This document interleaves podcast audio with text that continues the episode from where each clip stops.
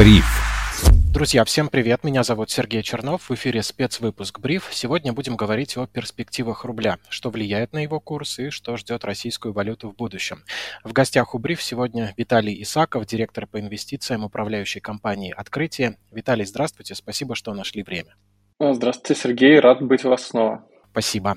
Очень приятно это слышать. Э, предлагаю сразу двинуться с места в карьер. Давайте поговорим о факторах, которые влияют сейчас на курс рубля. Насколько их много и можете ли вы их перечислить? А, в России а, количество факторов, влияющих на валютный курс, э, резко сократилось в этом году а, за счет закрытия свободных перетоков капитала на зарубеж и за рубежа. И по большому счету свелось к одному главному фактору, а именно – сальдо торгового баланса. А, что это такое? А, страна тратит валюту на импортные товары и получает валюту за экспортные товары. Разница между совокупными притоками и оттоками, между стоимостным объемом экспорта и импорта создает то самое сальдо торгового баланса. Если оно положительное, ну, то есть есть чистый приток валюты в страну, то по законам рынка валюта дешевеет. А если оно отрицательное, а, это нашей страны не касается, но может, например, относиться к какой-то другой развивающей стране, такой как Турция, то валюта, э, национальная валюта, как правило, дешевеет. Если мы посмотрим на движение курса рубля в этом году, в феврале, то мы видим, что в начале курс очень сильно ослаб. Доллар достигал отметки 120 или даже больше – это происходило за счет того, что тогда еще, а, во-первых, был открыт отток капитала из страны, а во-вторых, участники рынка, а, спекулянты, банки, а, какие-то крупные компании, может быть, они исходили из старой реальности, из того, что действительно, когда идет какое-то геополитическое обострение, то курс рубля, как правило, слабеет. Почему это происходит? Потому что иностранцы вводят свои деньги. Но а, большинство иностранцев решили возможности выводить свои деньги, и поэтому а, с учетом положительного сальдо торгового баланса курс начал укрепляться тогда еще в марте и укрепился до уровней текущих, порядка 60-65 рублей за доллар и евро, а, что, в общем-то, э, крепче даже, чем это было в начале года до всех негативных событий. Поэтому сейчас ключевое влияние это сальдо, а, экспорт минус импорт, оно, оно остается положительным, хотя размер его сокращается. Понятно, что прогнозы дело в целом неблагодарное, но можем ли мы хоть примерно сказать, каким будет курс рубля к концу года и на горизонте следующего года к доллару и евро? А, смотрите, здесь предсказать направление движения, а, наверное, во многом проще, чем а, финальный результат. А почему? А, как я сказал, ключевым фактором, а, влияющим на курс, остается сальдо торгового баланса. И мы видим абсолютно объективные предпосылки к тому, что это сальдо будет сокращаться. Соответственно, сокращение сальдо торгового баланса при прочих равных, мы можем считать такое условие выполнимым, приводит к ослаблению курса национальной валюты за счет чего будет сокращаться сальдо торгового баланса. Экспорт минус импорт. А, в части экспорта мы видим намерение а, ряда развитых государств отказаться либо сократить а, покупки у России товаров ее экспорта, в первую очередь сырьевых товаров, нефть, газ, а также и металлы, древесина и прочие вещи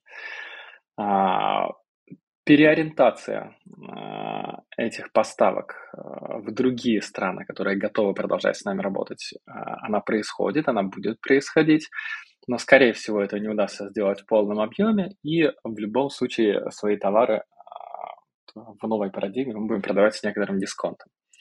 Поэтому можно говорить о том, что тенденция на снижение экспортной выручки, по крайней мере сейчас, в обозримом будущем, она налицо.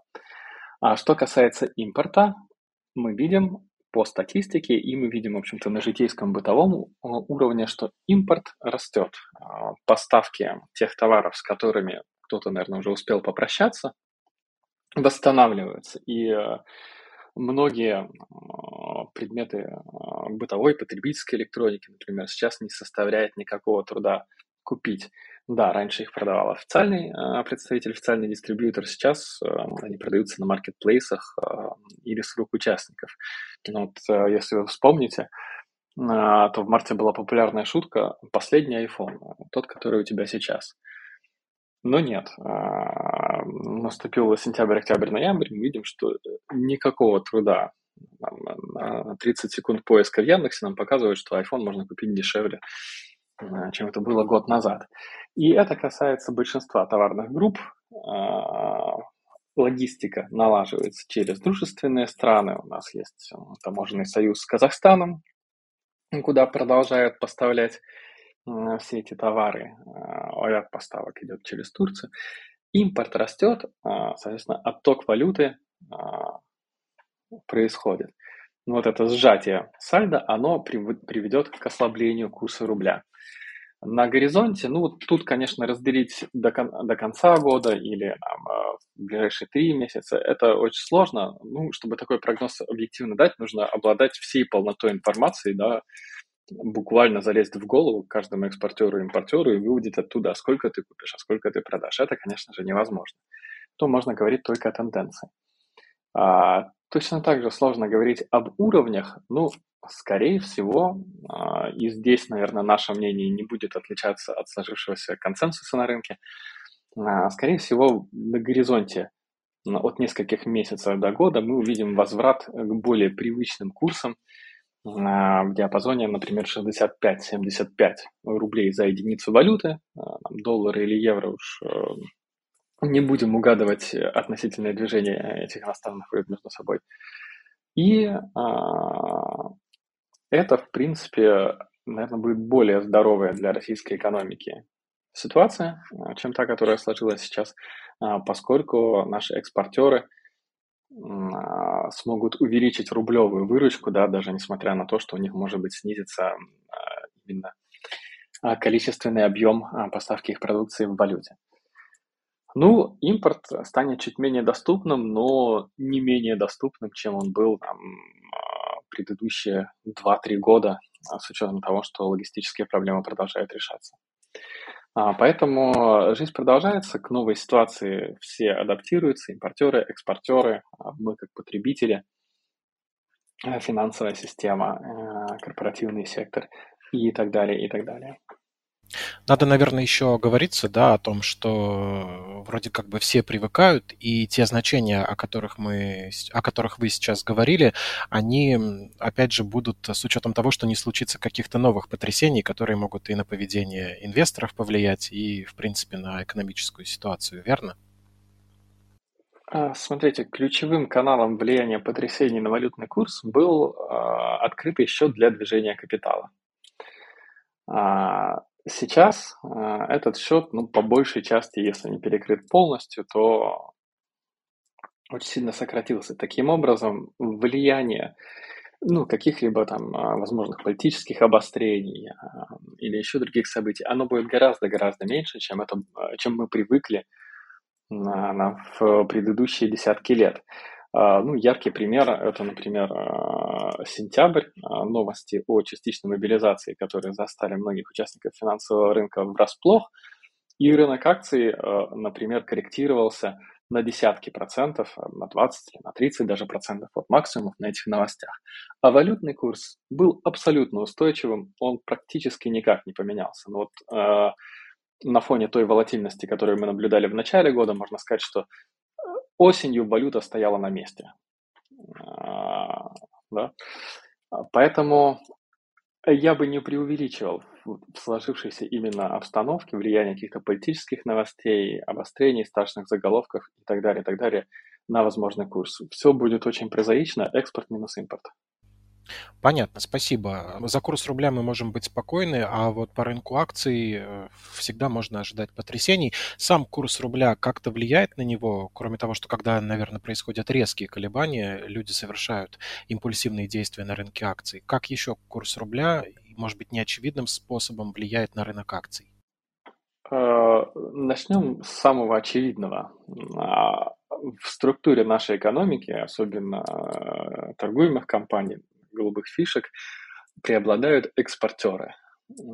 Они выручку получают в иностранной валюте, а свои финансовые результаты рапортуют и дивиденды платят, исходя из а, финансовых результатов в рублях. Для них все очень просто. А, слабеющий рубль – это рост финансовых результатов, а, укрепляя, э, укрепляющийся рубль – это, наоборот, снижение финансовых результатов. Поэтому, например, в 2014 году, когда тоже был очень негативный внешний фон, санкции, политические события, а, там еще примешалось э, двукратное и более падение котировок нефти. Но, тем не менее, 2014 год рынок акций закрыл без очень сильной просадки, как раз за счет того, что курс рубля снизился ну, там на десятки процентов, а если считать от пика до пика, то можно сказать, что в два раза. Но а, это поддерживает финансовые результаты экспортеров, они могут платить высокие дивиденды, а, а, расходы у них большей частью в рублях, да, поэтому если говорить агрегированно про наш рынок, то слабеющий рубль скорее приводит к росту курсовой стоимости акций за счет ожидаемого улучшения финансовых результатов, крепнущий рубль к снижению. А, разумеется, есть эмитенты отдельные, например, ориентированные на внутренний рынок, а, которых это касается в меньшей степени. Но если вот брать широкими мазками, говорить про индекс, то это так. Если говорить про непрямое влияние, а, а, про какие-то такие факторы второго или третьего порядка, то надо отметить, что в истории российского рынка резкие снижения курса рубля, то есть резкий рост доллара – он, как правило, сопровождался с ужесточением денежной политики Банка России. Да, а, мы видели это в 2014 году, видели это в текущем году, в весной. Ну, то мы этого не видели в ковидный кризис, но там ситуация все-таки была другая. Как правило, а, такой взрыв волатильности на валютном рынке а, означает ужесточение денежной политики, то есть повышение ставки Банка России. Повышение ставки Банка России означает, что растут доходности по безрисковым инструментам, в первую очередь облигациям федерального займа. А, так как все финансовые активы а, оцениваются относительно друг друга, в первую очередь относительно безрисковых активов, а, то такая ситуация, она всегда негативна для рынка акций, ну вот а, самый понятный, наверное, пример, а, когда облигации федерального займа, по которым нет никакого риска вообще, если ты их держишь до погашения, отдают доходность 15% годовых или 20% годовых, это те цифры, которые мы реально наблюдали ну вот, буквально весной, то, конечно, большинству инвесторов неинтересно смотреть на акции, которые ну, краткосрочно могут принести абсолютно любой результат, а, как прибыль, так и убыток. Это ну, один из путей а, вторичного влияния динамики валютных курсов на рынок акций. А каково тогда, если брать более прицельно, влияние курса рубля на рынок облигаций? Мы вот немного сейчас услышали про то, что большая такая сложная взаимосвязь между ключевой ставкой и рынком облигаций. Здесь понятно. А курс рубля на рынок облигаций, да, как он влияет? А, тоже несколькими путями. А, самый базовый, наверное, путь а, такой. Если рубль слабеет, это, как правило, приводит к росту инфляции. Ну, совершенно очевидная взаимосвязь. Рост инфляции, наблюдаемый, ожидаемый, он всегда приводит к тому, что участники рынка облигаций требуют большей доходности чтобы покупать облигации. И это тоже интуитивно совершенно понятно и совершенно очевидно. Если э, инфляция в стране низкая, как, например, в США годами инфляция не превышала 2%, то инвесторы готовы получать очень низкие ставки по облигациям, 3%, например. Но если инфляция волатильная, высокая, ускоряющаяся, а, выходит в двузначные цифры, а, то, конечно же, и доходности облигаций будут высокими. Высокие доходности – это низкие цены. Соответственно, сильное ослабление рубля, как правило, приводит или может приводить к снижению котировок на рынке облигаций. На рынке рублевых облигаций, конечно же. Ну и если оно при этом сопровождается ужесточением денежной политики Банка России, что я уже отметил, то еще одна причина, по которой котировки облигаций будут падать. Ну, важно отметить, что, конечно же, речь идет именно о резких движениях, э, которые мы наблюдали за историю российского валютного рынка много, но которые, наверное, мы не видим объективных причин ожидать в обозримом будущем. А, то есть эм, ослабление курса, происходящее за счет постепенного сокращения сальда торгового баланса, оно также будет плавным, постепенным и, соответственно, таких драматических, а, драматического влияния на курсы облигаций ждать не следует. Спасибо. Ожидать ли какой-то новой политики от Банка России в установлении ключевой ставки? Как, какой, какие движения могут быть приняты следующими, скорее всего? И влияет ли сам по себе курс рубля на ключевую ставку? А, исходя из риторики Банка России, можно предположить, что а, период а, такого планового смягчения, снижения ставки, он завершен. Дальше регулятор будет смотреть ну, буквально на выходящую статистику по инфляции и инфляционным ожиданиям, чтобы принимать решение о том, в какую сторону двигать ставку. А на ближайшем заседании декабрьском, скорее всего, ставка будет неизменной. А в следующем, уже в 2023 году, ну, наверное, базовый а, или базово-позитивный сценарий еще небольшое снижение ключевой ставки, ну, в пределах не более, наверное, 50 базисных пунктов или 1%. А, курс рубля на решение поставки влияет а, в первую очередь за счет своего влияния на инфляцию, потому что Центральный банк у нас привержен свободному плаванию валютного курса и утверждает, что регулировать какими бы то ни было инструментами движения валютных курсов он не намерен. Обычно а, ставка еще влияет на курс а, в условиях открытого, а, открытой возможности двигать капитал из страны в страну, поскольку участники рынка сравнивают ставку в национальной валюте со ставками, которые им доступны по всему остальному глобусу. Ну, например, при прочих равных, если, например, ставка по рублю стоит на месте, а ставка по доллару повышается, ФРС повышает свою ставку, то при прочих равных в такой ситуации доллар будет дорожать к рублю, ну, по очевидным тоже причинам. Но поскольку сейчас э, э, и оттоки, и притоки нерезидентов э, максимально ограничены, и для резидентов тоже э, вложения, например, в западные финансовые инструменты оказались внезапно сопряжены с огромным риском, э, я имею в виду заморозку, конфискацию и так далее, и так далее, то в некотором роде вот эта связка нашего локального финансового рынка с мировыми рынками, она разорвана, может быть, не полностью, но в большой мере.